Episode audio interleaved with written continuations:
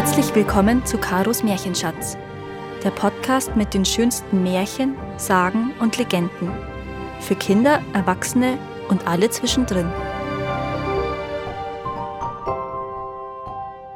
Die Schneefrau. Es waren einmal zwei Holzhauer.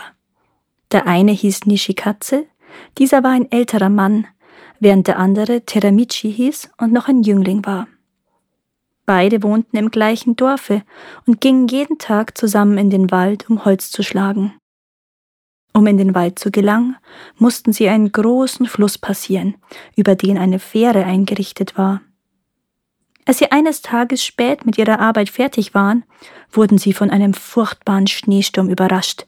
Sie eilten zur Fähre, mussten aber zu ihrem großen Schrecken sehen, dass der Fährmann soeben übergesetzt war und sich auf der anderen Seite des reißenden Flusses befand, von der er des rasenden Sturmes wegen vorläufig nicht zurück konnte. Da die beiden im Freien das Ende des Sturmes nicht abwarten konnten, beschlossen sie, in das nahebei befindliche Haus des Fährmanns zu gehen und dort dessen Rückkehr abzuwarten. Gesagt, getan.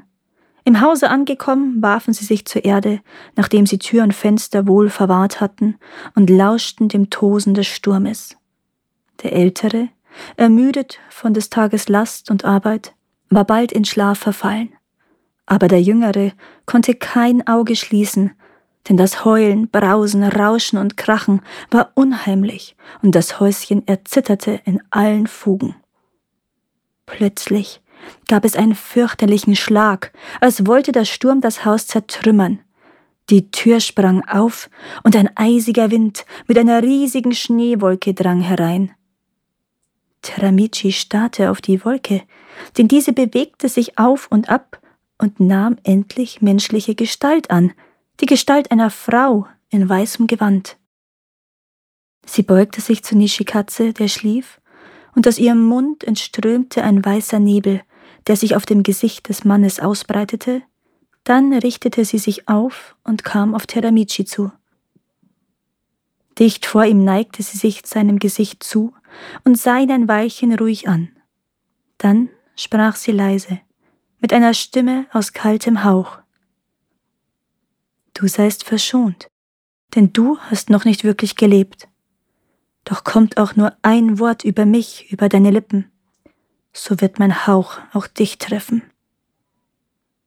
Nach diesen Worten schwebte sie langsam empor und verschwand durch die Tür. Der junge Mann eilte zur Tür und verschloss sie fest. Dann wandte er sich zu seinem Kameraden, doch er war steif und starr, auf dem Gesicht ein glückseliges Lächeln. Endlich ließ der Sturm nach und der Morgen brach an. Nishikatze wurde begraben, der junge Mann aber ging wieder seinem Beruf nach und wanderte tagtäglich in den Wald. Kein Wort über die Schneefrau kam ihm über die Lippen. So gingen zwei Jahre dahin. Als er eines Abends nach vollbrachtem Tagwerk wieder heimwärts wanderte, begegnete ihm ein junges, hübsches Mädchen, das ihm so gefiel, dass er sich in ein Gespräch einließ. Das Mädchen erzählte ihm, dass es weise sei und zu entfernt wohnten Verwandten wandern wollte wo es hoffte, aufgenommen zu werden. Als das Paar nahe dem Dorfe war, in dem Teramichi wohnte, sprach dieser zu dem Mädchen. Es ist jetzt Abend und kalt, und die Wege sind unsicher. Komm mit in meine armselige Hütte und nimm teil an dem bescheidenen Mahle, das meine Mutter bereitet hat. Ruhe dich dann aus, und so du willst, kannst du morgen früh deine Wanderung fortsetzen. Das Mädchen, das sich Yuki nannte, nahm dies Anerbieten an und begleitete den jungen Mann in sein Haus, wo die Mutter ihm eine freundliche Aufnahme bereitete. Als er sich ausgeruht hatte und am anderen Morgen wieder auf den Weg machen wollte, bat die Mutter, es möge doch noch einige Tage bleiben, und wenn es niemand in der Welt habe, der es erwarte, so möge es bleiben, solange es wolle und ihr etwas zur Hand gehen, da sie selbst schon alt sei und sich schon längst eine Stütze im Haus gewünscht habe. Da auch Teramichi, der zu dem Mädchen in heißer Liebe entbrannt war, sich den Bitten seiner Mutter anschloss, so schlug es ein und blieb im Hause. Und es dauerte nicht lange Zeit, So hatten sich beide ihre Liebe erklärt und Teramichi und Yuki wurden ein Paar. Yuki war stets eine brave Frau und verehrte ihre Schwiegermutter in kindlicher Liebe, bis diese starb. Dann widmete sie sich ihrem Mann und ihren Kindern, von dem sie im Laufe der Jahre zehn bekamen. Die Kinder gediehen und wuchsen heran, keine Krankheit, kein Unglück störte den Frieden und das Glück dieser Ehe, die jedermann als die beste im ganzen Lande pries.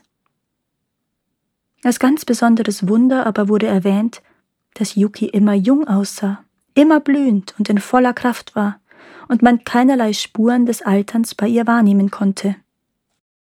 So vergingen die Jahre, als eines Abends im Winter, als das Paar in traulichem Zwiegespräch beisammensaß, wieder einmal ein furchtbarer Schneesturm losbrach.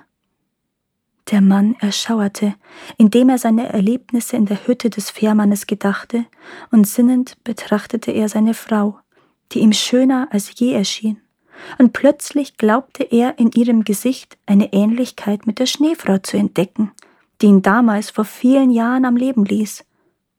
Diese Ähnlichkeit trat immer deutlicher hervor, so dass er den Ausruf nicht zurückhalten konnte.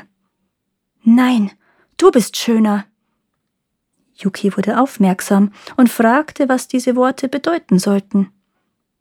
Ohne zu zögern, halb im Traum, erzählte er ihr nun sein Erlebnis mit der Schneefrau und schloss seine Erzählung mit den Worten Sie war schön, aber geisterhaft schön, du aber bist schöner, du bist menschlich.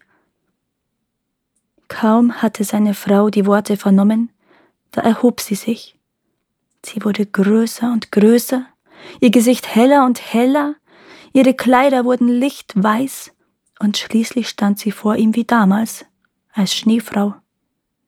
Er stürzte zu Boden, streckte die Arme aus und rief Ja, du bist es doch. Verzeih, verzeih.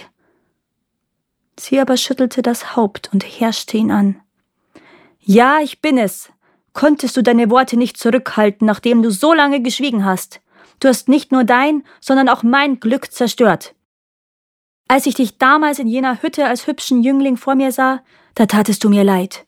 Und ich fühlte den Wunsch, auch einmal Menschenglück zu genießen und Leben zu geben, anstatt es stets nur zu nehmen.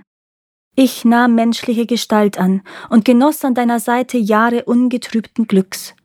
Jetzt hast du es selbst zerstört, und ich muss zurück in mein kaltes Reich.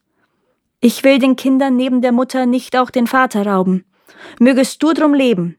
Bleibe den Kindern ein guter Vater. Damit drückte sie ihm einen Hauch auf die Stirne, der obgleich eiskalt wie Feuer brannte.